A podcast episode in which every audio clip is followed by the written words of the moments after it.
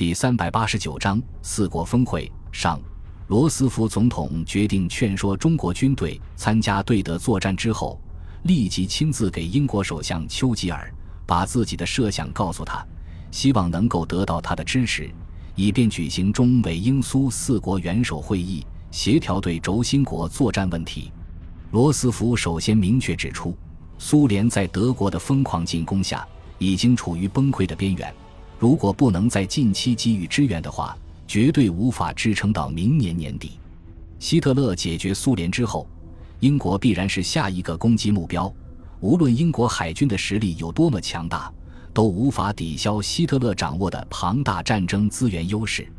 接着，罗斯福又把美国目前面临的困难摆了出来。他说：“美国本土遭到日军的猛烈袭击，工业生产能力遭到一定程度的破坏。”还需要相当长的时间才能够恢复到最高水平。同时，澳洲和太平洋诸岛上的战役又把美军的主力牢牢牵制住，无法腾出手来对欧洲大陆进行直接支援。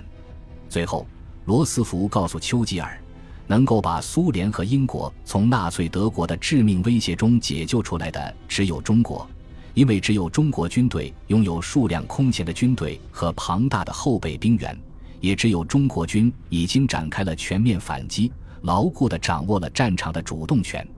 作为一个顽固的殖民主义者，丘吉尔本来非常看不起中国。然而，形势比人强，没落的大英帝国在战场上的表现远远不如远东的新兴强国，使他没有了傲气凌人的资本，只好非常别扭地答应下来，然后直截了当地向罗斯福提出。希望中国军队能够协助英美联军反攻印度和缅甸，以恢复大英帝国在远东的殖民地，从而保障英伦三岛的物资供应。罗斯福当即表示愿意出面跟中国总统孙百里商量这件事，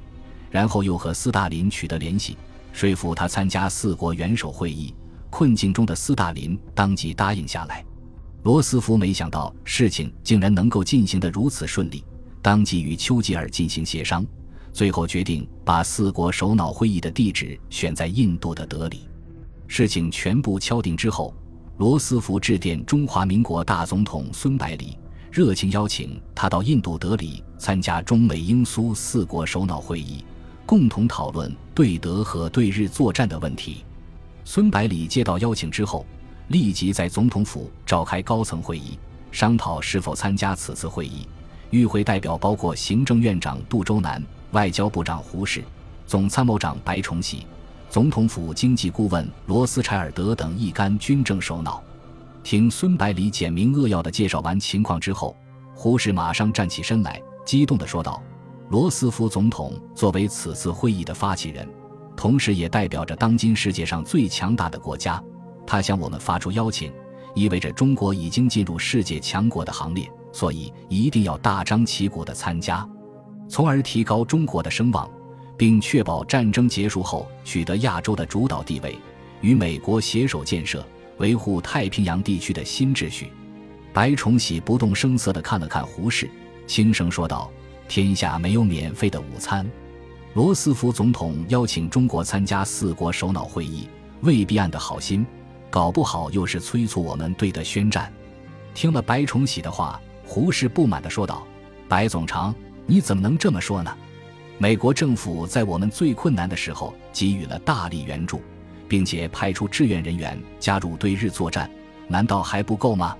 白崇禧笑着说道：“胡博士，先不要激动，听我把话说完，然后你再发表意见。”接着，白崇禧说道：“美国支援过我们，这的确不错，但是我们也要尊重这样的事实，在罗斯福的心目中。”中国远远没有英国重要，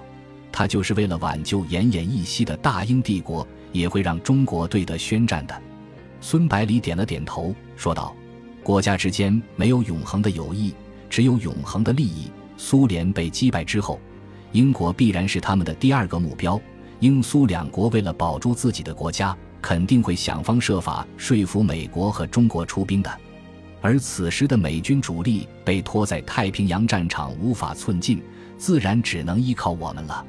杜周南说道，“咱们自己家门口的事情还没有处理好，哪里有多余的资金向德国开战？再说，没有好处的事情，谁愿意干？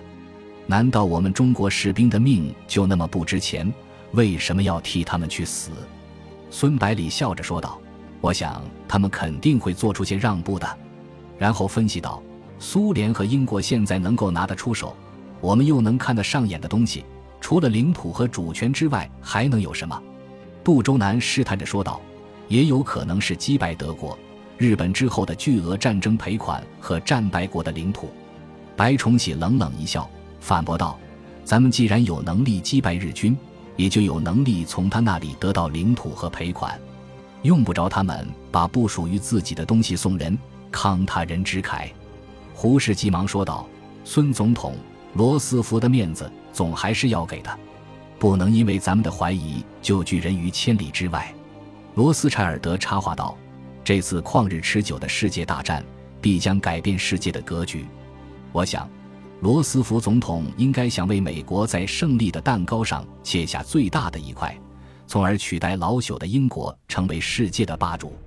中国作为亚洲地区最大、人口最多的国家，在亚洲有着举足轻重的地位。罗斯福肯定想乘机拉拢，以发展成新的盟友。白崇禧问道：“罗斯柴尔德先生，你的意思是希望总统参加这个会议喽？”罗斯柴尔德点了点头。回答道：“虽然国军取得了战场的主动权，但是旷日持久的战争给我国造成了巨大的生命财产损失，再加上我们的工业化程度很低，与美国有非常大的差距，没有能力担当世界的领导者。因此，只有与美国合作，借助他的力量，才能够把中国的利益最大化。”孙百里非常赞同罗斯柴尔德的意见，他补充道。目前中日之间的战争基本上都是发生在陆地上，国军还能够应付。但是当我们要反攻日本本土的时候，没有海军的弊病就会显现出来。如果我们不与美国合作，到时候登陆日本的全部是其他国家的军队，那么我们怎么来确保全面铲除日本的军国主义者，切除这个时刻威胁着中国人的毒瘤？看到众人脸上都露出沉思的神情之后。孙百里接着说道：“作为一个现代化的强国，石油、橡胶等战略物资是必须的。然而我国却非常缺乏这些物资，因此必须要向南拓展民族的生存空间，把英国的势力彻底从东南亚驱逐出去，将东南亚各国变成中国的可靠盟友。”白崇禧说道：“还可以乘机让苏联归还外蒙古，实现国家领土的真正统一。”对。孙百里大声说道：“这才是我们参加谈判的最终目的，也是对德宣战的基本条件。”罗斯柴尔德激动地站了起来，说道：“总统先生，希望国军能够为无数死难的同胞报仇。”孙百里急忙安慰道：“罗斯柴尔德先生，我们中国有句古话，多行不义必自毙。纳粹德国这样倒行逆施，肯定没有好下场的。”罗斯柴尔德想了想，突然问道。总统先生，你曾经答应过要把日本的领土交给我们来管理，希望你能够在这次首脑会议的时候提出来，好征得罗斯福的同意。毕竟美国的实力是亚洲乃至世界最强的。杜周南提醒道：“百里，这次会议和谈判没有什么两样，所以一定要争取最大的利益，绝对不能做烂好人。心中要时刻铭记着自己是中国四万万同胞的代表，要维护他们的利益。”孙百里笑着说道：“为了避免我犯这种错误，你还是跟我一起去吧。”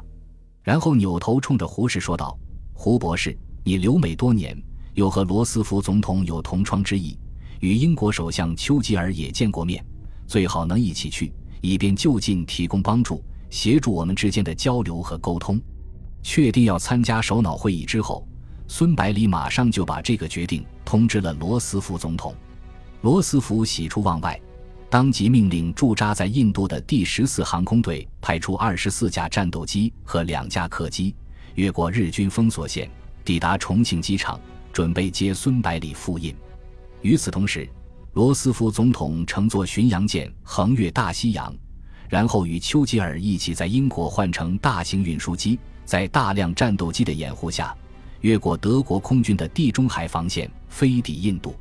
斯大林则先乘坐火车。进入哈萨克斯坦加盟共和国，再换乘运输机前往印度。距离印度最近的孙百里接到三国首脑先后抵达的消息之后，